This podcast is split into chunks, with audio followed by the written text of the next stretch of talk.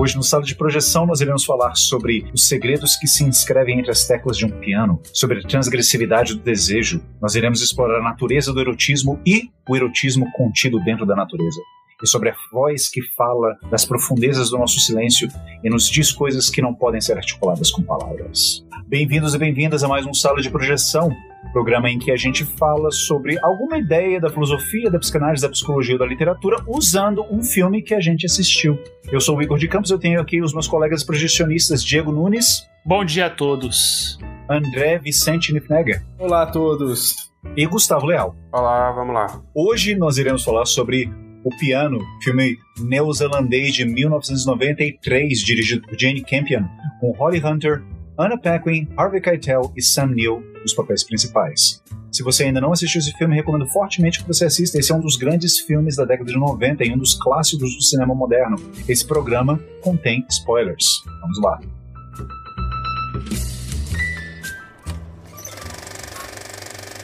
Uh, primeiro, uh, rapidamente, quais que foram suas impressões do filme, Gustavo? Eu gostei do filme, eu, não, eu achei ele um pouco menos, um pouco abaixo do nível dos outros que a gente discutiu, desses clássicos que a gente tem discutido, né?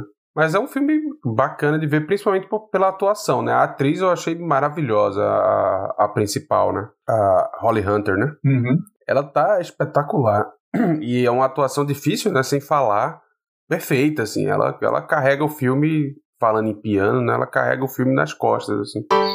Eu gostei, eu acho que tem. Não sei se foi com muita expectativa por conta da coisa do clássico e tal. Eu achei que podia ter sido um pouquinho melhor, mas, mas é um bom filme. Ok. André, o que, que você achou do filme? Eu gostei do filme, mas o, o, o que teve de mais particular para mim foi a impressão que eu tive foi que eu tinha mastigado, ou pelo menos dado uma mordida na Madeleine do Proust. Porque esse filme me transportou para o meu primeiro ano do colégio, que eu tinha uma professora que se chamava. Acho que ela é viva ainda, não sei. Vera Lopes. Ela era famosa porque ela era famosa em, em dar bomba nos moleques, sabe? Ela era muito exigente nas provas. E ela tinha um, amor por, por filmes, interpretação de filmes, assim. Ela, ela devia. Se, se fosse hoje em dia, ela faria um podcast sobre filme, com certeza. E ela passou uma série de filmes, assim, como esse pra gente, assim, naquela época. E a gente era moleque, né, pra caramba. Então eu não vi com os olhos que eu vi agora, mas me transportou, assim, para esse momento em que eu tava experimentando filmes de, com uma certa qualidade pela primeira vez na vida, né. Então teve essa nostalgia, eu vi o filme com uma certa nostalgia. E o próprio filme passa um pouco essa nostalgia também, né, tem essa coisa do retorno à natureza, a uma ilha no meio da, da mata, é uma, uma, uma mata no meio da ilha, né? Você quer dizer, você tem uma ilha no meio da mata. Eu falei isso. isso. então eu vou corrigir, uma mata na ilha. Enfim, acho que é isso. Eu tava aqui pensando, assim, desculpa o comentário, mas assim, que, que, que gloriosa essa época, né? Os anos 90, que os professores podiam passar esses filmes pros alunos. Fico imaginando se eu passasse isso pros meus alunos, eu seria preso, provavelmente. Hoje em dia você seria preso? Ué, cenas de sexo do filme? Ué, como é que, como é que não?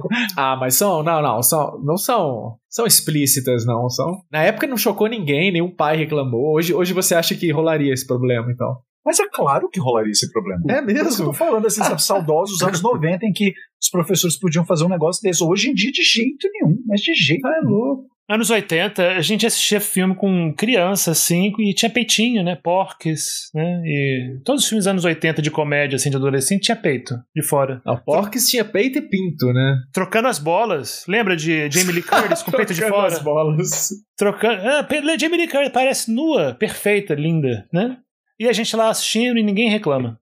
Enfim, Diego, esse filme é uma indicação sua, você elegeu esse filme para falar aqui no Sala de Projeção com a gente. Quais foram suas impressões quando você assistiu esse filme e por que, que você acha que ele deve figurar aqui na nossa, na nossa temporada de clássicos? Ah, eu acho que uh, também, como, como o André, esse filme teve um impacto grande em mim quando, quando eu assisti pela primeira vez. Acho que foi bem nessa época mesmo, 94, quando ele foi lançado. Então eu tinha exatamente 15 anos. E um dos primeiros filmes, assim, realmente é, de romance e de dois personagens realmente se, se enamoram, se apaixonam de uma maneira adulta, sendo mostrada na tela, assim, sabe? E, e um filme que não tem como é que se fala? Um filme que não exatamente não tem vergonha, né? Um filme que não tem falsos moralismos, né? Não tem o puritanismo americano. Um filme que mostra tudo. Então, de uma maneira super bela. Eu achei um filme belíssimo. Eu acho um filme até hoje, assisti hoje de manhã cedo, antes de fazer esse podcast. E ainda acho um filme muito belo. E eu acho que a, a gente vai falar depois da música. Eu acho que a música é um elemento muito forte no filme. Acho que é um elemento, assim, quase parte do esqueleto do filme. Acho que o filme sem a música é meio metade do filme. É meio. É tipo um, um esqueleto sem alma. Eu acho que realmente nesse filme. Eu até entendo ela ter usado a música quase o tempo todo, porque a música é como se fosse a alma do filme. E é uma música das músicas mais belas, uma trilha sonora mais bonitas da história do cinema, eu acho. E eu quis escolher o piano porque é um eu acho que ele, no, no futuro, acho que talvez não seja ainda, mas ele logo vai ser considerado um clássico. É que não passou tanto tempo assim, né, desde que ele foi lançado. Mas eu quis escolher um clássico moderno, um clássico mais recente, mas não menos clássico. Ele foi considerado, agora eu não lembro qual site ou qual revista, como sendo o melhor filme dirigido por uma diretora. Você chegou a ver isso, Diego? O que, você acha desse, desse, desse julgamento, dessa crítica? Eu não vi filme melhor dirigido por uma diretora, eu concordo. Acho que foi a BBC. BBC que fez um poll, né, que fez uma pesquisa, uma enquete, e esse filme foi teve o maior número de votos. Eu, eu concordo. Eu, eu gosto de, muito de outras diretoras, né? Eu gosto da Andrea Arnold, eu gosto da, da Greta Gerwig, gosto também da, da Catherine Bigelow. Eu acho que esse filme Piano, ele, ele realmente é uma obra-prima. Eu sou fã dele. É, de fato, há uma, há uma, você percebe que há uma sensibilidade não sei se seria correto dizer isso, mas há uma sensibilidade feminina na forma como, como a relação entre homem e mulher, principalmente nos, nos personagens homens, né? Como esse olhar feminino percebe os homens no filme.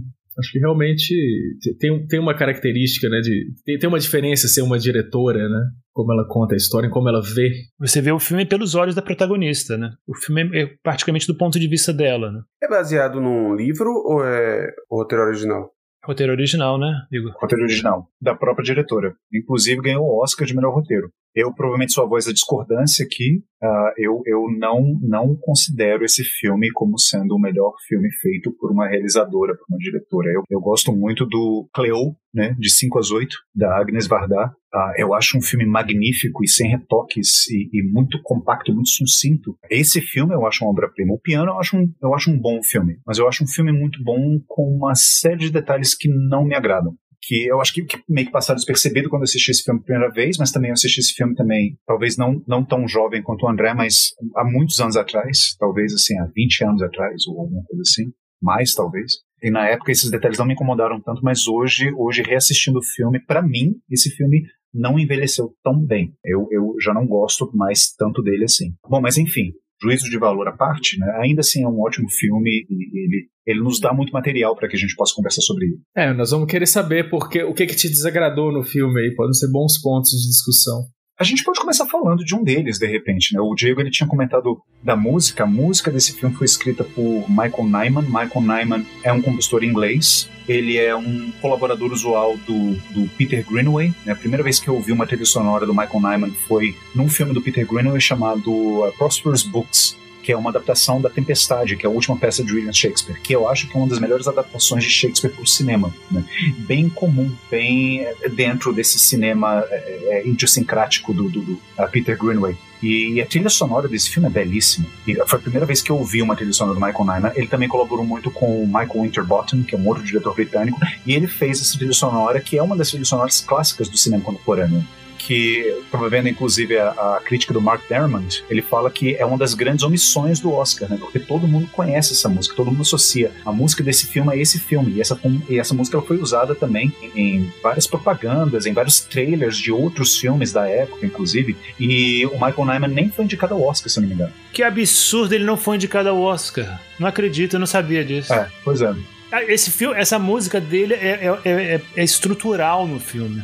É como se fosse a narrativa, só que narrativa musical. Espetacular, o filme não é nada sem essa música, praticamente. O filme é, é um filme comum, normal, se não fosse a música. Pois é, então é engraçado a gente estar tá falando da música. E de fato, assim, o Michael Nyman, ele é um grande compositor, eu gosto muito do trabalho dele, eu gosto muito do trabalho dele com o Peter Greenaway, eu gosto muito das parcerias dele com o Peter Greenaway e com o Michael Winterbottom. Gosto muito da trilha sonora desse filme. Eu comprei a trilha sonora, o CD né, com a trilha sonora desse filme na época em que foi lançado né, um CD aqui no Brasil. E eu lembro que eu escutei na sua casa. Sim. Que você me mostrou a trilha sonora e eu achei belíssimo. Eu até pedi emprestado, levei para casa para ficar pensando na menininha do colégio apaixonado, ouvindo a música. sim, sim, foi justamente a época da gente ouvir essa trilha sonora. Então, assim, como falar mal da trilha sonora? Bom, assim, o que eu tenho a dizer é o seguinte: não é que a trilha sonora seja ruim, muito pelo contrário, mas eu acho que ela é mal aproveitada no filme Por que, que eu tô dizendo isso? Eu acho que a música uh, no cinema, ela tem uma função. Assim, ela tem várias funções, né? Claro, assim, eu não vou simplificar tudo em uma frase só. Mas eu acho que uma das principais funções da música no cinema é oferecer para o público uma espécie de moldura sonora para aquilo que ele está assistindo, de maneira que o público ele vai ter certos sentimentos, ele vai criar certos sentimentos a partir da música. Né? A música, ele, ela de certa forma diz o que, que a gente deve sentir em uma cena. Então você pega, por exemplo, o Hitchcock, a gente até falou sobre isso, né, Gustavo? Você falou que aquela música constante no, no corpo que cai te incomodou um pouco, não foi? Não foi isso? Alguma coisa Sim. assim? Sim. É, não, eu, eu, achei meio datado, né? É, é, era uma coisa do cinema daquela época, né? Assim, de tudo tinha que ter aquele entrar aquela orquestra atrás, assim. Pois é, pois é, esses, esses, esses temas, esses grandes temas orquestrais, eles tinham essa função de ficar pontuando a ação. E no caso do Hitchcock é bem engraçado o que ele faz com a música né, do Bernard Herrmann, porque a música ela nos leva a acreditar que aquele filme, Um Corpo que Cai, ele até uma certa, até, até uma certa hora, ele é uma história de amor. Ele é a história de amor lá do personagem do, do, do James Stewart e da, da Kim Novak. Sendo que na verdade o filme ele não é exatamente uma história de amor, mas essa trilha sonora do Michael Nyman é uma trilha sonora uh, muito bonita, que evoca, eu acho que um sentimento de, de, de, sublime, de beleza, de uma beleza quase transcendental. Evoca também é, uma, uma espécie de intempestividade das paixões, né, que é uma coisa que é, que é um tema muito da literatura gótica que eu acho que está presente nesse filme. Eu acho que isso é uma das forças desse filme. Esse filme é uma espécie de fábula gótica contemporânea. Assim, não tão contemporânea, porque histórias se passam no século XIX, né, mas que eu falo assim, feita na atualidade. Mas, é, não sei, eu acho que a própria diretora do filme deve ter ficado tão, tão apaixonada pela trilha sonora que ela usa ela o tempo todo. Em cenas em que eu acho que ela não precisaria estar presente, porque ela, ela tira a força das imagens. Por exemplo, o filme conta a história dessa mulher que ela é vendida pelo próprio pai para um homem na Nova Zelândia. E ela vai, ela faz essa jornada né, da terra natal dela, que é a Escócia, até a Nova Zelândia, que é uma terra desconhecida, é uma terra selvagem, é uma terra, é uma terra ainda a ser explorada, e ela vai se casar com esse homem que ela não conhece. Então ela chega na praia, ele aparece lá com um secto, né, um grupo de índios maori, que pegam os pertences dela e levam até uma casa, uma choupana no meio da floresta, no meio do mato. Isso é quase que um enredo de conto de fadas, né? Ah, sendo que eles deixam o piano dela, o piano que é justamente assim o, o bem mais precioso que ela tem, e a gente já já vai falar sobre isso. Ah, eles deixam lá na praia, porque o marido ah, não acha que o piano é tão importante. Isso já começa aí, né? Essa, essa total uh, má interpretação do, do homem. Ele é uma espécie de colono, né? Que está investindo ali Sim. naquela exploração do, dessa nova terra, né?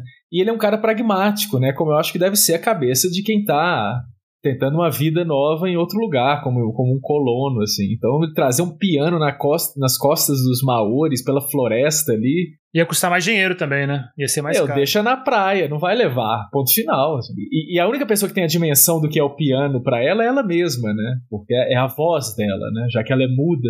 É a única forma que ela tem de se expressar. Exatamente. Tem, to, tem toda uma carga simbólica né, que, que o piano tem, né? só que ele não entende isso a princípio. Eu acho que nem depois ele, ele, ele entende isso completamente. Mas enfim, uh, logo após aquela cena em que eles tiram aquela foto de casamento, né, que é, é totalmente encenada, né, aquele casamento né, arranjado deles, né, que ela rasga o, o, vestido de noiva quando ela vai tirar, ela vai para a janela e a gente sabe que ela está pensando no piano, né, ela está olhando assim pro meio do mato, né, mas aí logo corta pro piano e aparece o piano na praia, e é uma imagem belíssima, o piano na praia com as ondas do mar e uma tempestade ah, logo atrás. Você vê os relâmpagos, você vê as nuvens e tudo mais. É uma cena, é uma imagem né, com uma força muito grande. E aí a, começa a tocar a música do Michael Nyman meio que para mostrar, olha só que cena bonita, que coisa bonita que eu tô mostrando aqui, a fotografia do piano. Não sei, eu acho que tira um pouco a força, sabe? Assim, eu, eu, não, precisava da música do Michael Nyman para sentir a beleza dessa cena. Como você coloca a música sobreposta a, a, a, essa imagem do piano na praia com a tempestade ao fundo, você meio que tá subtraindo um pouco da imagem, meio que tá tirando a força da imagem. Ó, oh, você precisa da música para poder sentir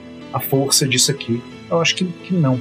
Acho que, é, eu acho que esse é um dos momentos do filme em que a música linda, maravilhosa, sublime do Michael Mann foi meio que é, super usada e mal aproveitada. É, mas, ao- mas ao mesmo tempo, o fato de ter a música tocando na cena em que tem um piano dentro de um caixote naufragado na praia mostra essa contradição, não diria uma contradição, mas essa separação, né, do potencial do piano e do que tá acontecendo com ele ali, né, deixando na praia pra apodrecer lá, né, sem ninguém pra tocá-lo também. Eu acho que pode ser que crie uma tensão assim no em quem tá assistindo. É engraçado, nesse filme a música me deu a sensação, essa coisa dela tocar o tempo todo foi uma sensação diferente do, do, do Hitchcock, né, do, do Vertigo, porque parece que a música serve pra dar perspectiva, assim, pra tirar você. Essa cena mesmo, você tá vendo meio de cima, assim, o piano, né? E tá tocando a música. Parece que você tá vendo um negócio tão distante, né? Assim, uma coisa. E, e aí, quando, por exemplo, tem uma cena meio que de, de estupro, né? Assim, de, de abuso e tal, que toca a música, também ele.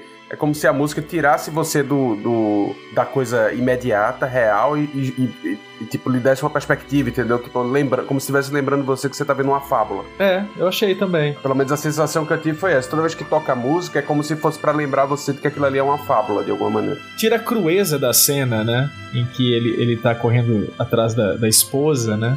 E joga ela no chão, rasga a roupa dela, etc. Aquela cena seria muito crua e violenta se não fosse o piano, né? Tocando ao fundo, assim. É, eu acho que essa cena, sim, essa cena seria muito mais poderosa com o silêncio, né? Sem a música. Que a música, eu concordo com você totalmente, Gustavo. Eu acho que é uma música que, que ela se intromete e transforma aquela cena em fábula, né? Em algo menos poderoso, né? Em algo menos verossímil, menos real, né? Menos visceral. Mas eu acho que a cena que o Igor mencionou agora, né? Essa paisagem sublime, né? Meio Turner, do piano lá abandonado na areia e, e- e a tempestade vindo. É, com a música, eu acho que fica a junção perfeita da fotografia do cinema com a música. Eu acho que fica mais sublime ainda. Eu achei essa cena muito bonita também. Não, não me incomodou, não. Achei bonita essa cena. E, e eu achei engraçado, né, Cisa, você ter música o tempo todo num filme em que parece que o silêncio ele é uma coisa constitutiva dos próprios personagens, né? O filme, inclusive, ele termina com as seguintes é, frases, né? Há um silêncio onde som nenhum há, há um silêncio onde nenhum som pode estar na sepultura fria do profundo fundo do mar.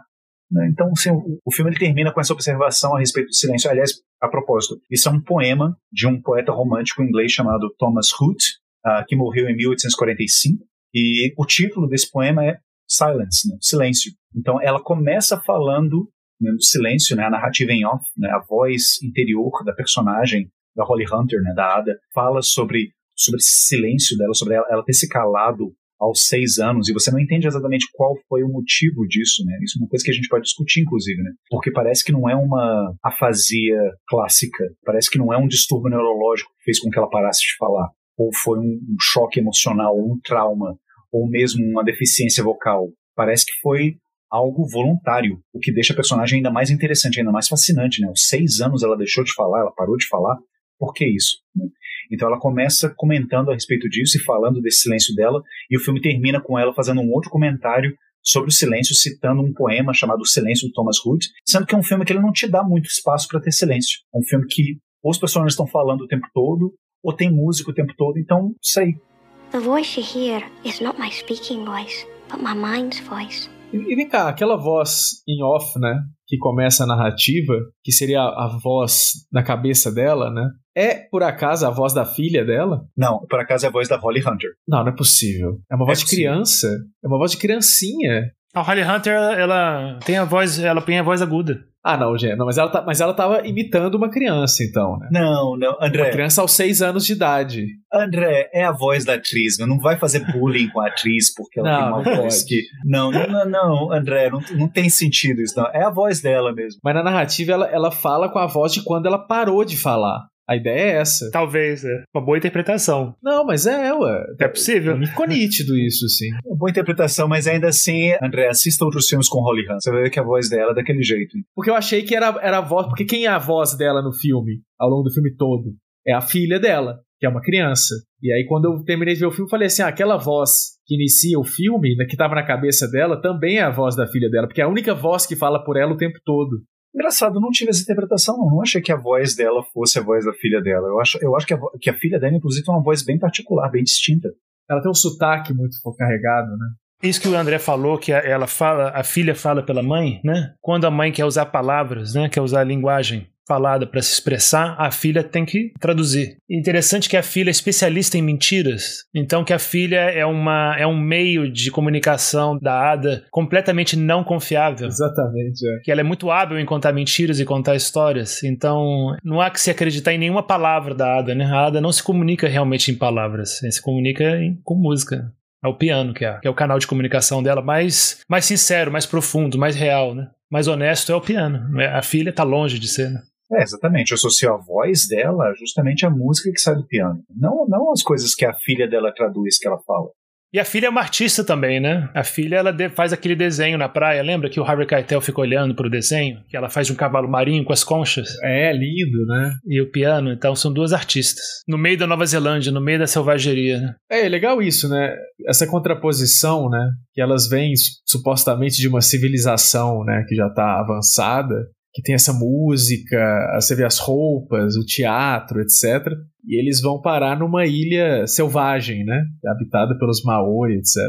E isso, isso abre para a história essa possibilidade de que, que o lado selvagem dos personagens apareça, né? Porque não existe uma estrutura social que restringe os personagens, né? Como, como haveria na, no, no, local de origem deles, né? Então, isso abre o filme para a possibilidade dos personagens se mostrarem de, de, uma forma mais agressiva, selvagens. Mais nua. As cenas de nudez eu achei absolutamente. Eu achei muito, muito bonitas, assim. Eu acho que, eu acho que é importante também para ver a reação dela, exatamente isso que o André estava falando, né? Ela toda civilizada, com vestido preto, que cobre até o pescoço, que cobre até os tornozelos, e refinada, artista, sabe? E aí vem e, ele, e o selvagem lá que não sabe nem ler tira a roupa completamente na frente dela e ela você vê a reação dela, né? De, de estranhamento e fascinação ao mesmo tempo. Diego, então o que, você acha daquela cena em que o Harvey Keitel ele limpa o ele completamente nu, né? Ele limpa o piano, né? No momento em que ela não está lá. Que cena interessante aquela. É, o piano ele é um objeto ele é um objeto mágico assim a, agora que vocês falaram né, de fábula né então a gente pode de repente fazer essa comparação entre a história do filme o filme ele tem vários elementos fabulísticos fabulosos o filme tem vários elementos de fábula. Ele, ele em certos momentos, ele tem uma, uma, uma, atmosfera de conto de fadas, inclusive, como eu falei para vocês, né? Assim, ela sai da praia, né, onde ela deixa o piano, para ir morar numa cabana no meio da floresta, né? Que é imagem de mais saída de conto de fadas do que essa. Né? Ele seria uma espécie de, não sei, assim, uma espécie de lobo mau, assim, a princípio. Mas ele, eu acho que quando ele tá limpando o piano nu, eu acho que ele tá. O piano tá substituindo ela, né? Ele tá tendo uma relação com ela, né? De carinho com ela. Sim. Só que, como ela não está, ele tá. O, o, o piano substitui, né? É, eu acho o contrário. Ele tá, ele tá identificado com ela. Quem é que ele queria que tivesse nua tocando piano. Ah, sim. O mais interessante do filme é você ver como o silêncio é um negócio poderoso, né? O fato dela não falar esteriza os dois caras, né? Aliás, é péssimo ver esse filme como. Eu, eu nunca presto muita atenção se o filme é dirigido por homem, por mulher, o que quer que seja, assim. Para mim não faz nenhuma diferença. Mas esse filme especificamente eu acho que fez muita diferença ser dirigido por, por uma mulher, porque você assistir esse filme como homem você fica. Porra, a gente é um, uns bosta mesmo, né? Porque os homens são todos uns, uns otários, né? Ela, ela só o fato dela ficar calada, ela esterizou os dois homens, né, velho? Ficou os, os, dois querendo mediar a relação dela com o piano, quer dizer, o gozo dela e, e é, é, é essa, essa coisa que, que ela não expressa, e ficam os dois malucos querendo que tenha a ver com eles, né? Mas não tem, é ela com o piano. E ele, os dois ficam tentando transformar numa, numa coisa que eles fazem parte, né? Tentam fazer parte dessa relação dela com o piano, mas não, é dela, né? Não, ninguém tem acesso. Tanto é que o Harvey Keitel é o cara inteligente, né? Ele, ele, ele saca de, de, de, primeira, desde o início, que ela tem uma relação muito forte com o piano, exatamente. Por isso que ele planeja desde o início essa barganha, né, com, com o marido dela, né, de que dele pegar o piano para si, para depois usá-lo, né, para estabelecer uma relação, né, com a, com a Ada. Ele percebe a, a suma importância do piano para ela logo de cara. E depois ele abre mão do piano, né? Exatamente porque ele percebe isso, porque ele só está tentando se miscuir no meio da relação entre os dois, como o Gustavo falou, né? Entre ela e o piano. E aí, não, o piano pode voltar, o piano é seu, eu, eu não quero mais ele, eu acho que você tem que gostar de mim por mim, e, e o piano eu não quero mais saber dele, eu não quero que ele seja mais no, entre nós. E o Sam Neill, velho, ele é um excelente ator, maravilhoso, a performance dele é espetacular, mas o personagem dele é, a- é o retrato da estupidez masculina. Eu nunca vi um personagem tão estúpido, tão pequeno, burro, sabe? E, e- e não consegue ver o que tá dois passos na frente dele. Eu acho que é um. Não, mas aí, aí eles- não sei se ele não consegue ver. Ele, ele meio que entrega a mulher pro cara, né? Porque ele é burro, é muito estúpido. Eu nunca vi um personagem tão estúpido. Porque, olha só, olha, olha que coisa mais é, surreal, né? Que o, sei lá, se ele era escocês, o, Harvey Keitel, ele, não sei a origem dele, mas ele tá vivendo lá entre os aborígenes, né? Tem uma. Ele, eu acho que ele faz muito bem o papel também, a, a própria presença dele, né? Que ele é um cara meio bruto, assim. Essa cena de nudez que vocês falaram, do corpo dele, tem, tem essa comparação, por exemplo, dos dois corpos dos homens que estão, os principais homens, né? Que é o marido dela, que ela casou prometida lá, o cara, e ele, que é tipo selvagem, né? Tem uma cena, por exemplo, que tem o, o marido dela, o. Qual é o nome dele? Vocês falaram? Stuart. que ele tá deitado na cama e ela vai fazer carinho nele, assim, né? Ele tá deitado com a bunda pra cima. Ele tem um corpo mais feminino, né? Ele, ele é dos homens, ele é o mais feminino e o outro é o mais bruto, é o mais macho, né? Assim. Então tem isso no filme também. E, esse ator, ele, ele tem esses traços, né? Ele faz bem esse papel. assim. Que é uma pergunta que a gente tem que fazer, que é, que é por que, que, ela, que a gente pode, deixando as trivias aí, entrar na, na questão do filme aí de, do romance, vamos dizer assim, né? Que é por que, que ela. É por que ela não fica com o marido dela, se apaixona pelo marido dela, etc. Por que, que ela se apaixona por esse outro cara, por esse outro homem? Por que, que esse outro homem entra em cena, né? Isso é uma questão é legal pra gente discutir. Assim. Ou vocês acham que não tem relevância nenhuma pro filme isso? Tem, eu já tinha falado. Eu acho que é, a estupidez e a, a mesquinharia, a pequenez dele são mostradas desde o início, né? Ele, ele, ele demora um dia. Ela tem que passar a noite na praia, lá na areia, acampada, né? Ele demora um- 24 horas para chegar lá para buscá-la. E ele não tá nem equipado para levar todo o material dele, ele nem sabia que ela tinha um piano. E ele não percebe como o piano é importante para ela, ele não dá bola, ele não tá nem aí para ela no início. Ela tá lá pedindo, suplicando. Né? Por que, que você acha que ele não percebe isso? Qual, qual seria o motivo dessa, dessa, dessa cegueira dele em relação a ela? Porque eu acho que ele, ele, na verdade, é uma cegueira voluntária, porque ele não. Acho que ele tem medo de nunca ser tão importante quanto o piano, né? Pra ela. Então ele já de cara, bem instintivamente, deixa o piano de lado, forçadamente. Não, agora eu, tenho que ser a coisa mais importante na sua vida. É, eu tenho um palpite aqui também. É, sabe que quando eles eles estavam caminhando em direção à praia justamente para buscá-la e buscar as coisas dela, ah, eles interrompem a caminhada deles ah, por causa do Stuart. Né? O, que, o que, que ele faz nessa pausa? Fica se olhando no espelho, ele fica penteando o cabelo, ele fica se olhando no espelho. E eu, eu acho interessante porque nessa hora a câmera dá um close nele, dá um close no rosto do Sam Neill, né? e ele se olhando, né? ele olhando reflexo dele no espelho, como se a imagem dele fosse a principal preocupação dele, não tanto ah, será que ela já vai estar lá, será que ela chegou bem, será que ela está em perigo, será que aconteceu alguma coisa. Não, mas assim, como ela vai me ver? Como eu serei percebido com isso? E será que ela vai. E, você vê que quando ela encontra, quando, quando ele encontra ela, qual é a primeira coisa que ele fala? Uma das primeiras coisas que ele fala. Eu não imaginava que você era tão pequena. É, ele fala isso. Ou seja, ela não corresponde à imagem que ele fazia dela. Talvez porque essa preocupação com a imagem dela ah, tem uma relação direta com a forma como ele será percebido pelas outras pessoas. Ele está vivendo numa espécie de microcosmos tenta é, imitar de todas as formas a matriz, que é a Europa. A, aquela cena em que ele toma aquele chazinho das cinco com as tias, né? Naquela cabana no meio do mato, né? Que, que engraçado, você tá numa floresta tropical cercado de nativos maori, chovendo o tempo todo, tem lama para todos os cantos e você tá lá na, na, na, sua casinha tomando um chazinho como se você fosse um europeu, sendo que o que tá te cercando não é a Europa, você tá muito longe da Europa. E a xícara, né? A xícara é belíssima, né? Toda detalhada, porcelana linda. Assim. É, o filme mostra muito isso, né? A inadequação, né? Inadequação dessa, dos costumes, né? Europeus, no caso ali, com uma, uma região selvagem, assim. E o Harvey Keitel, ele é transparente, ele é nu, de fato. Ele, ele demonstra desde o início de que ele, que ele deseja ela. Ele, ele mostra isso claro. Não, não, no início ele, ele não tá nem aí pra ela, na verdade, né? Ela pede a ajuda dele e ele fala, sai daqui, não tenho tempo pra buscar esse piano. Claro, mas eu digo no início assim, né? Quando, quando, ele, quando eles chegam lá na praia, ele finalmente aceita ajudá-las e trans, para transportar o piano de volta, é, é, quando ele vê ela tocando piano e a filha fazendo cavalo marinho na praia. E ele fica lá observando como se fosse um observador de uma obra de arte, né? Num, sei lá, um quadro. É, ele foi, ele foi seduzido ali, né?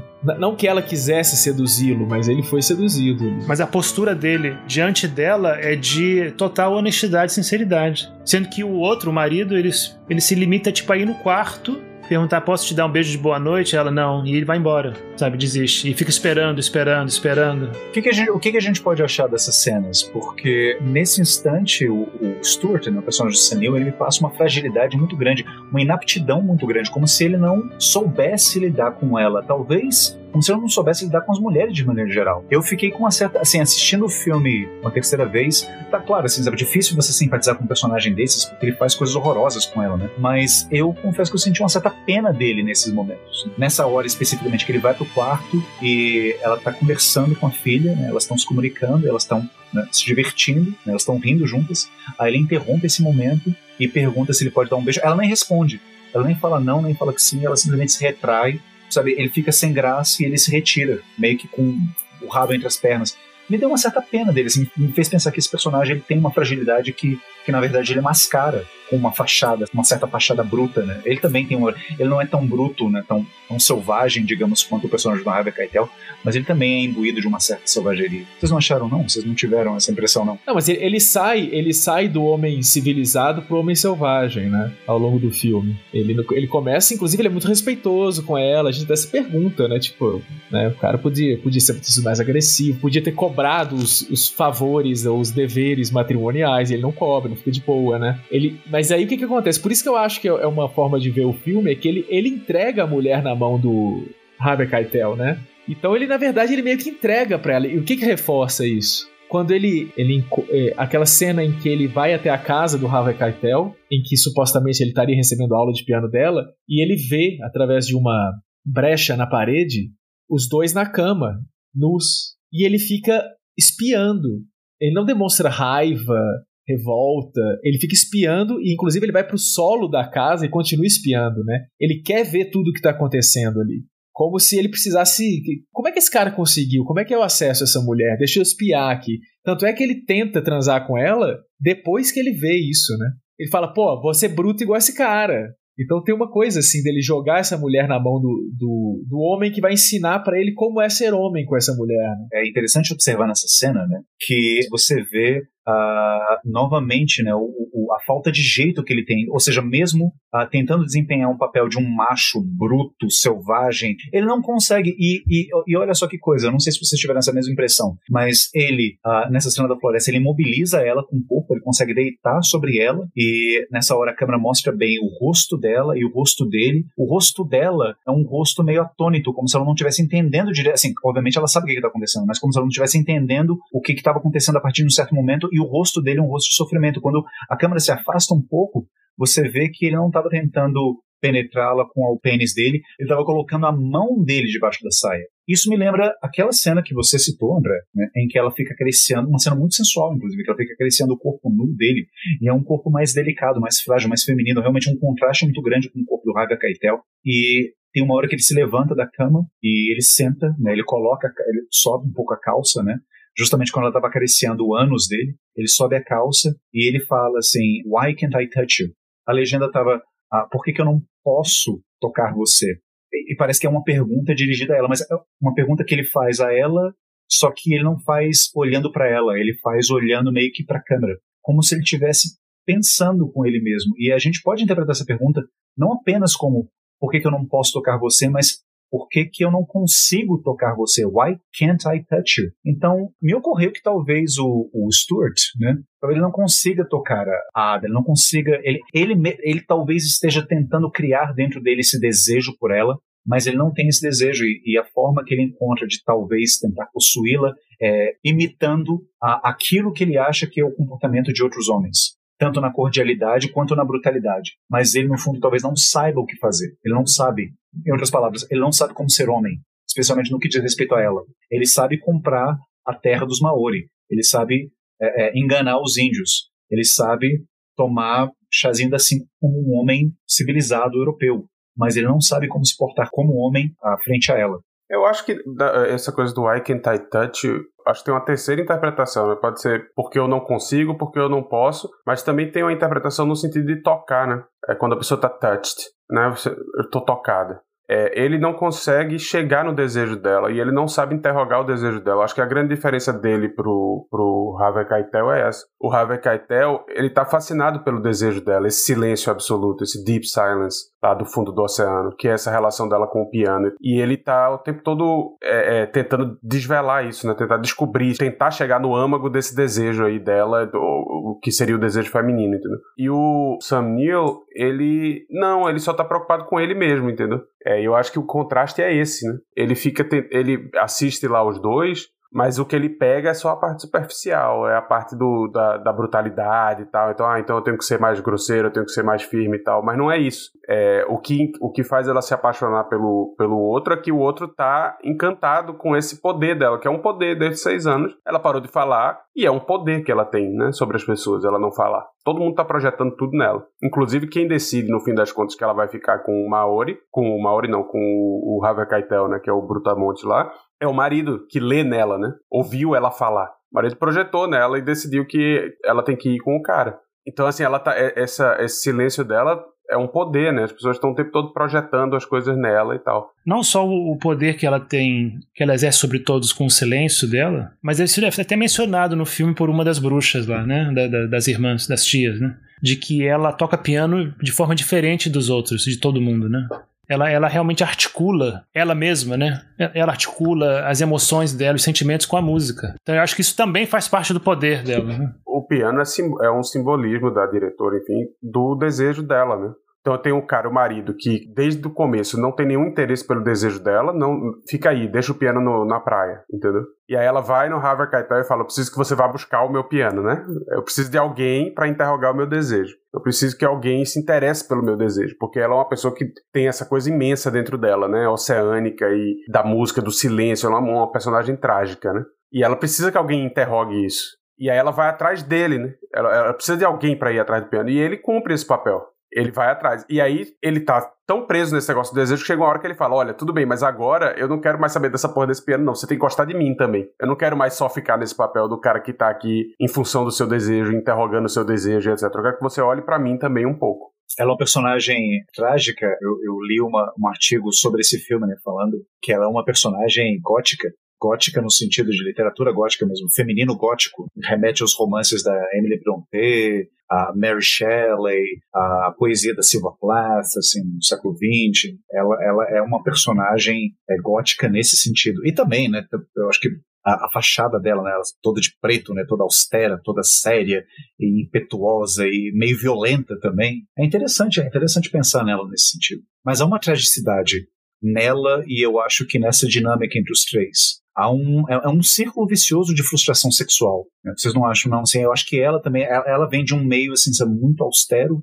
A Escócia, né, particularmente, não é um país famoso assim, pela liberalidade de comportamento, ainda mais nessa época né, vitoriana. Ele também, o personagem do Sanil, assim, é muito preso a certos convencionalismos que eu acho que são típicos da época, né? São típicos dos homens da época, né? E o personagem do Harvey Keitel, pouco se sabe a respeito dele, mas que, que assim, um pouco que se sabe é que ele foi supostamente, né, talvez abandonado pela esposa dele, que está vivendo a vida dela em algum lugar na Inglaterra. Então você tem um, um círculo vicioso de frustração sexual aí que é, que é muito grande, é uma tensão sexual muito grande entre esses três personagens. Inclusive eu acho que, que é uma tensão sexual entre o Stuart, personagem do Sanil, e o George, personagem do Harvey Keitel. Vocês não viram isso não em nenhum momento? Não, não sei se teria uma tensão sexual direta entre eles, não. Tem por causa dela, né? Porque ela vira um objeto, de, vamos dizer assim, de comércio entre os dois, né? A, a mulher no, nesse filme ela tem muito essa, essa posição do, do objeto que vai ser é, comercializado mesmo, né? Que vai ser é um objeto de troca, né? Primeiro já começa isso, né? O, o, ela é vendida em casamento pro, pro colono, né? Então ela já chega, ela já chega como mais uma mercadoria que chega na praia, entendeu? E o cara foi buscar. Depois o, o, o cara compra o piano dela. Se a gente pega essa questão do piano como o desejo dela, é isso. Eu tô vendendo minha mulher para você agora. E ele começa a comprar os favores sexuais dela, entre aspas, né? Porque ela não faz favor sexual, assim, com as teclas do piano, né? Que, é, que viram a moeda de troca entre eles. Ó, o piano vai ser seu, mas você vai ter que, para cada, pra cada tecla do piano, você vai ter que fazer uma coisa que eu pedi. E ela negocia com ele, né? Negocia o próprio corpo seja, até ela mesma se coloca como objeto de troca nessa história. Então, nesse sentido, sim, tem uma tensão entre os dois, mas não uma tensão homossexual direta entre os dois. Isso eu não vi elementos no filme pra gente falar disso. Eu também não. Eu acho que o Sam Neill, ele, ele, ele tenta emular o Harvey Keitel. Ele, tenta, ele, ele vê no Harvey Keitel um homem que ele não consegue ser. Eu concordo com vocês quando estavam dizendo que, que ele não sabe o que é ser homem, né? tá aprendendo. Mas vocês não acham que, por exemplo, não é isso meio que você estava descrevendo agora, André? Não é isso meio que acontece na quando você entra em análise, quando você faz análise? Não tem uma moeda de troca, você paga por uma pessoa que está te observando e te, te ouvindo para você se desnudar? E ela construir algo sobre isso? Sim, mas por que no filme? No filme você viu isso? No... Não sei, eu tava, é porque eu, tava, eu tenho lido assim sobre, sobre esse, é, esse processo de transferência, né? Que, que acontece na análise, né? De quando você começa a, a dialogar com o seu terapeuta e aí você entra numa, numa situação fora do mundo, né? Você cria uma realidade um pouco artificial entre você e ele, e o analista. E é nessa situação que, que acontece o, a terapia, né? Que acontece a cura, entre aspas, né? Que acontece a, a evolução. É, o setting analítico ele, ele é uma espécie de laboratório, né? Um artifício criado, né? Isso. E eu estava lendo um cara chamado Peter Brook. Ele usa a psicanálise para fazer análise literária, né? No caso dele é literatura, mas eu acho que pode se aplicar a filmes também, a uma obra de arte, né? Qualquer obra de arte. A relação que se estabelece entre leitor ou entre espectador e obra é uma relação de transferência também, um pouco. Porque você está criando quando você conta a sua história para o analista, você está criando uma narrativa, está né? criando uma história. E o analista ele pega elementos do que você está falando, né? e, e, tenta construir uma, uma, uma história que faça sentido, preenchendo alguns buracos, né? Preenchendo os furos que você deixa no seu discurso. Não é mais ou menos isso que acontece? Eu não faria isso como analista, porque, na verdade, quando, quando você está falando que está criando uma narrativa, em princípio você não deveria criar uma narrativa, né? Se for psicanálise mesmo, você falaria em associação livre. Mas o analista não, não, cria uma narrativa a partir da associação livre do paciente? Ele não cria uma ficção do paciente? Não, ele pode criar um estudo de caso posterior, que necessariamente vai ter uma narrativa, mas ele não está criando uma narrativa na própria cabeça para possibilitar uma interpretação. Porque senão você nunca vai ouvir o inconsciente da pessoa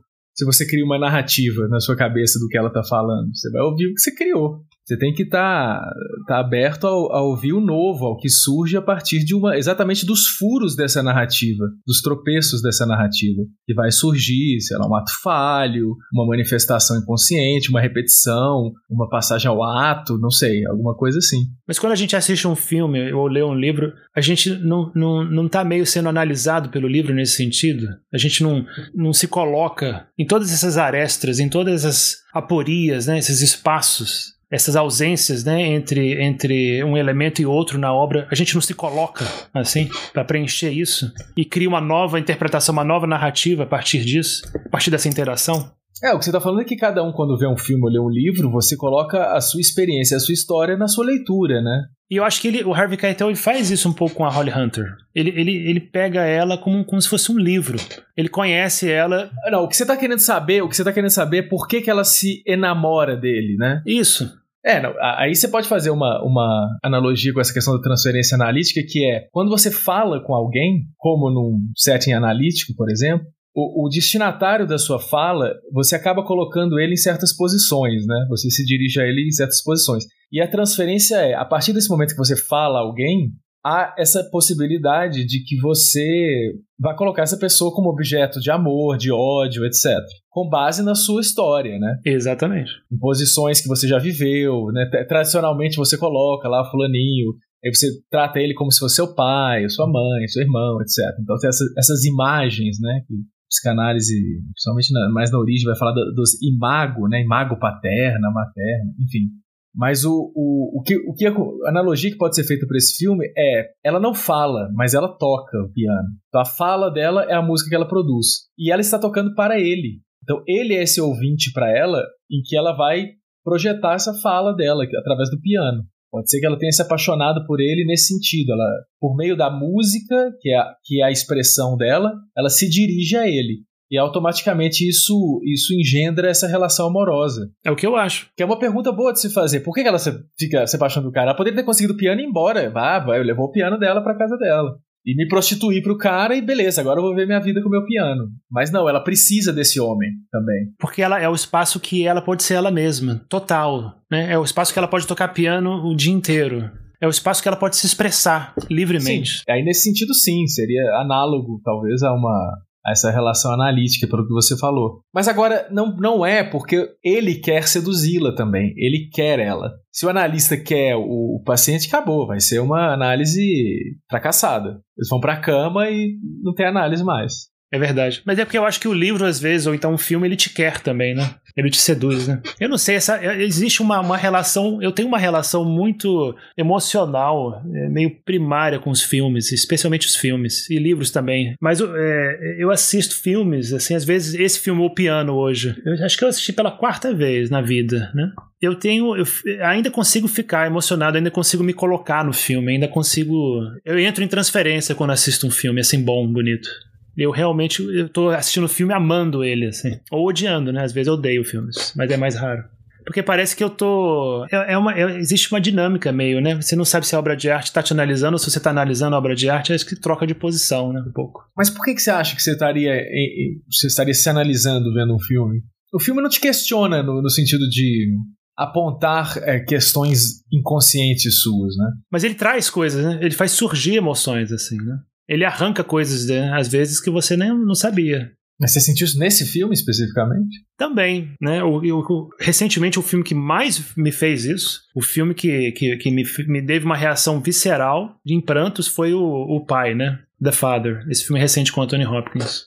E, e, é um filme que não tem muito a ver com a minha história, assim. Né? Não é simplesmente um espelho para mim, mas é um filme que é, me colocar 100% no ponto de vista do pai. E aí você sofre junto com ele, né? Isso talvez o analista sinta isso um pouco, né? Quando esse, eu tenho curiosidade de saber isso, né? O analista ele sofre com o paciente, quando ele está numa situação que o paciente está sofrendo muito e está lá chorando, ou então é, contando uma situação de muito sofrimento, muita dor, mostrando muito sofrimento psíquico. Como é que o psicanalista fica, né? Nessas horas. É, tem muitas coisas que te tocam, né? Senão não seria um psicanalista, seria um robô, né? Se não sentisse nada, obviamente. Exatamente. Mas você não vai agir a partir dessa compaixão, vamos dizer assim, né? É, pelo contrário, se você agir a partir da compaixão, você vai satisfazer o, o, o paciente, né? E você vai impedir o processo analítico. É. Como isso, por exemplo, uma, um paciente que se apaixona pelo psicanalista ou pela psicanalista ah, tô apaixonado e sonhei que eu tava com você na cama. Aí o analista vai falar assim: ah, beleza, vamos pra cama então. No dia seguinte a pessoa termina a análise, entendeu? Ou, ou termina, que eu digo assim, ou vai embora ou a análise se interrompe, porque você satisfez a, a. A pessoa não tem mais por que falar, ela já tá satisfeita na sua pulsão, entendeu? E o que, que te faz falar a alguém? Se você está satisfeito, você não, não precisa mais. Você, você não tem angústia, né? Quando está com essa sensação de satisfação. E a, a fala, a fala, pelo menos analítica, ela, ela parte de uma, de uma angústia, né? De algo que você tá. de um sofrimento, etc. Mas tirando a, a questão sexu, da atração sexual da, da equação. Por exemplo, se um paciente está te contando uma história que, que você fica com vontade de chorar, por exemplo, o que, que você faz nessa hora? Igual no filme, né? Você tá vendo um filme, fica, você chora. Você pode chorar. Você tá me perguntando especificamente para mim ou em abstrato para qualquer um responder? Em abstrato ou para você também, as duas coisas. Eu acho o seguinte, cara, quando, quando o analista ele tá com a escuta analítica, a sua atenção não tá voltada para esses sentimentos assim. É, é difícil explicar porque é uma coisa que você você vive na experiência mesmo, né? E que é feita para chegar nesse ponto, você tem que ter realmente feito análise, etc, ter se se preparado, se treinado para isso. Mas é uma escuta que é, é, como se é como se eu ouvisse com compaixão, por exemplo, ou com empatia, mas tem um outro lado meu que consegue tomar uma distância disso e não reagir a partir disso. Pode ser que numa supervisão ou depois pensando eu me sinta mal, me sinta compassivo, etc. Né? Fala, nossa, isso me fez mal, ou fica mal por isso, né, no dia seguinte, etc. E você absorve algumas coisas também, né? Porque é muito difícil você se deparar com o sofrimento humano, né? E é um sofrimento que não é contado em qualquer lugar, é contado de uma maneira muito específica e, e, e num lugar privilegiado para isso. É porque eu me colocando como analista, eu tô assistindo o, o, o analisando me contar a história dele, não é muito parecido com a experiência de assistir um filme ou de ler um livro. Ele tá te contando uma história, né? Quem tá contando uma história? Vou analisando. Eu faço essa analogia, né? O paciente é como se fosse uma obra de arte ali, contando a história dela para você. Como é que você consegue não ficar emocionado como você fica no, assistindo um filme? Mas o filme, inclusive, é feito para te emocionar, né? Ele não é. Ele, ele, não é uma fala. Ele é uma imagem, música, como vocês estavam falando. Ele coloca música para te fazer sentir X, Y, Z e tal acho muito diferente, cara. Porque não, não, existe um inconsciente do filme, entendeu? Que vai se manifestar. Será que não? Não, existe inconsciente das pessoas que participaram, dos atores, do diretor, etc. Mas, mas o filme, ele, ele, é um objeto acabado, ele não tem espaço para o novo, para uma interpretação que, que, que, venha de algo novo, assim, né? Como não? A obra, a obra de arte é cheia de furos, é cheia de, de, lacunas. Sim, mas quando aparece essa lacuna, não vai aparecer nada por trás, não vai vir inconsciente do diretor se manifestar, entendeu? Não existe um ato falho do filme, por exemplo. Eu acho que tem uma diferença da sua postura também, né? Você vai assistir um filme para se alienar, né? Você já vai com essa postura. Eu quero assistir o filme justamente para isso, para me alienar, para rir, ou para ficar nervoso, ou para ter medo, ou para chorar, o que seja. E você não vai para analisar ninguém com essa postura. Pelo contrário, né? Você tá. É, a, a postura de quem ouve uma pessoa em análise é, é completamente diferente da postura de quem tá vendo o filme assim, a pouca experiência que eu tive, eu não, não, não me emocionava muito, não. É, é totalmente diferente, entendeu? Você não, não é uma obra de arte, nem a pau, entendeu? Você não tá analisando obra de arte nenhuma. É uma pessoa falando ali, você tá, tá se pegando em coisa pequena, não tem nada de, de bonito e de narrativo. Pelo contrário, se você entra muito na narrativa, você já não tá fazendo nada. Aí você tá. Você já se perdeu, né? Isso ou o Diego tá querendo parar de fazer análise e só ver filme, ou ele tá querendo que o analista dele se emocione com o que ele fala. está querendo seduzir o seu analista. Não de uma forma Harvey Keiteliana, mas há uma sedução aí. Não, mas eu achei interessante essa sua pergunta, Diego, e eu, eu, eu fiquei surpreso com a resposta que me veio aqui à cabeça. Realmente não é uma coisa que eu havia pensado antes, né? Mas me veio aqui essa resposta tentar elaborar aqui para vocês, talvez não faça muito sentido, né? Mas é engraçado, assim, me ocorreu que, na verdade, eu não me sinto muito como sendo o analista do filme, mas como se o filme fosse o meu analista, na verdade. Como se, na verdade, eu fosse a pessoa que me desnudasse diante do filme. A, a, essa relação de transferência sou eu que faço. Eu me transfiro para o filme, eu projeto as minhas questões no filme.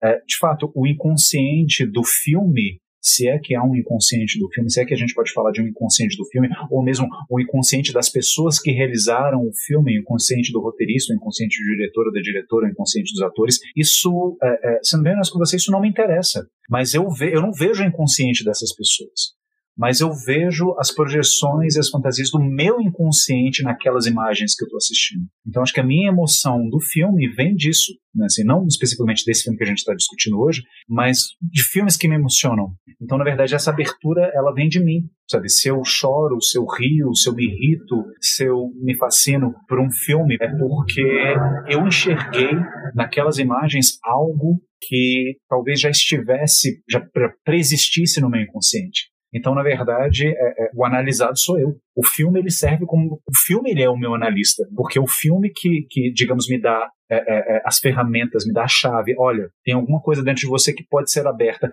Tá aqui. Olha essa cena. Olha esse diálogo. Olha essa música. Então, e ele não me dá resposta nenhuma. Ele só me instiga, me faz pensar e me faz imaginar o que que, o que, que pode que pode estar dentro aqui de mim que, que, que me fez de repente ter aquela, aquela reação emotiva. Eu tô falando dos bons filmes né, que eu assisto. Por que, que eu me emocionei, por que, que eu chorei, por que, que eu ri, por que, que eu me irritei, por que, que eu não gostei, o que estava dentro aqui que de repente aquilo que foi apresentado para mim na tela criou essa abertura, criou essa, essa, essa possibilidade de interpretações. Então, eu acho que é, é, ao longo da minha, da minha vida de, de público, né, os filmes eles têm sido ótimos analistas para mim. Então eu, fa eu faço análise dos filmes, mas não é eu que analiso, eu não, não, eu não tenho essa pretensão, assim, eu estou aqui analisando o filme. Não, é o filme que está me analisando, o filme que está me trazendo coisas aqui eu que estou me desnudando aqui, tentando achar um sentido dessas coisas.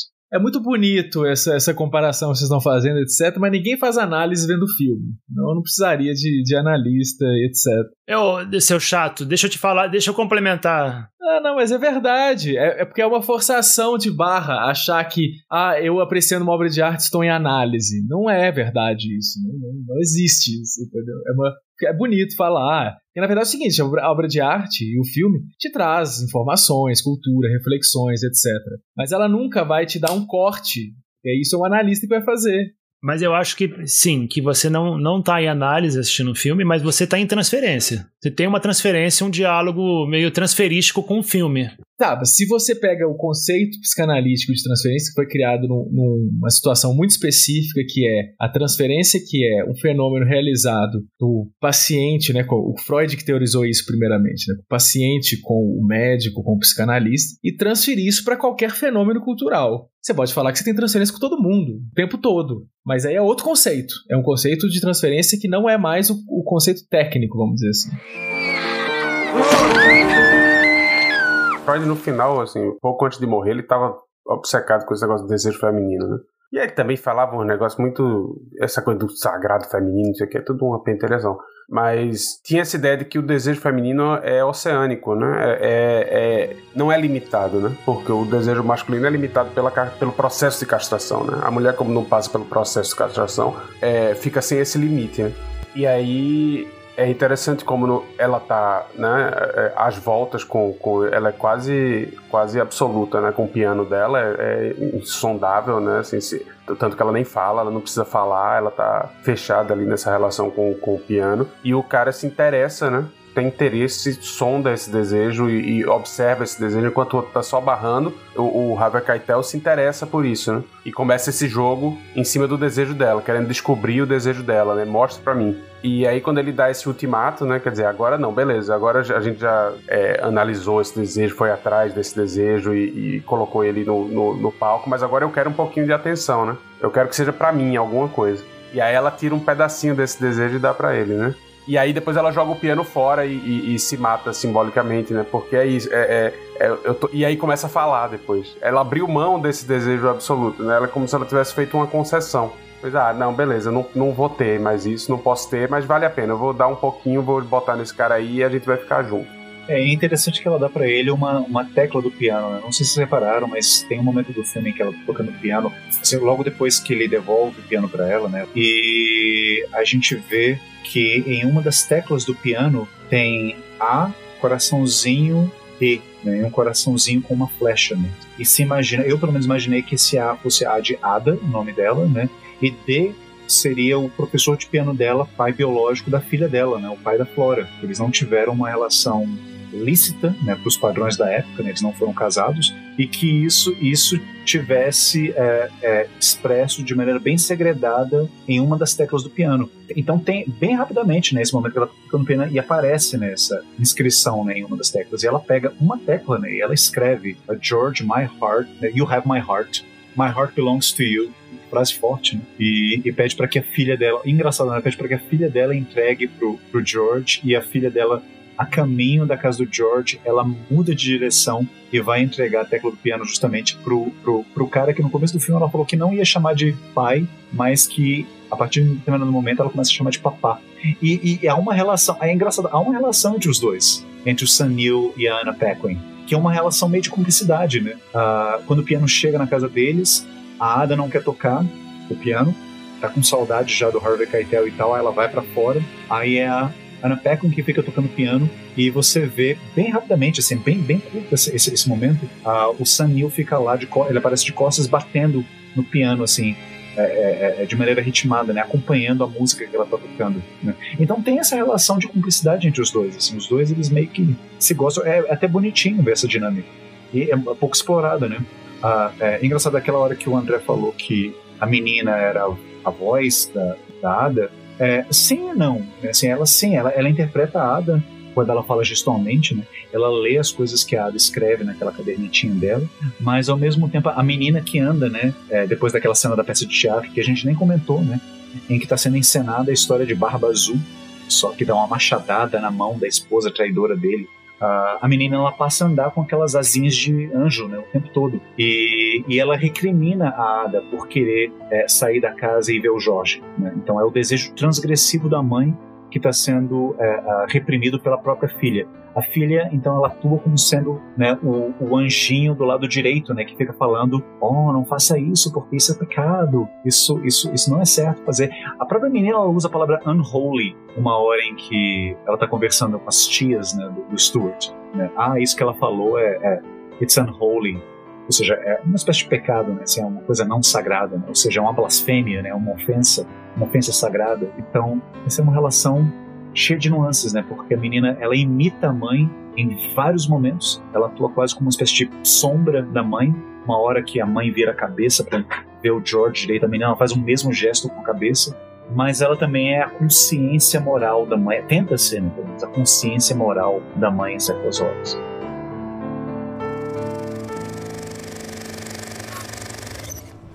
Então é isso. Então, encerramos mais uma conversa aqui no Sala de Projeção. Espero que vocês tenham gostado. Lembrem-se de nos seguir. Lembrem-se de nos seguirem. Lembrem-se de seguirem-nos. lembrem, lembrem, lembrem-se. A gente tem. fala, Diego, fala. Lembrem-se que temos uma página no Facebook, Instagram, Twitter. Confiram sempre as novidades. Toda semana tem é, alguma chamada sobre o filme, o próximo filme a ser discutido. E o próximo filme será discutido será Druk, mais uma rodada. Produção dinamarquesa com o fantástico ator Mads Mikkelsen. Nós falaremos sobre crise de meia-idade, é, amizade masculina, entre outras coisas. Dirigido pelo grande Thomas Winterberg. Thomas Winterberg. Gente, muito obrigado. Eu sou o Igor de Campos. Agradeço a paciência, a perseverança e a resiliência de todos vocês, nossos ouvintes. Ah, obrigado, Diego Nunes. Muito obrigado a todos. Foi ótimo. Um abração. Obrigado, Gustavo Leal. Obrigado. Abraço. Obrigado, André Nifnega. Até a próxima, gente.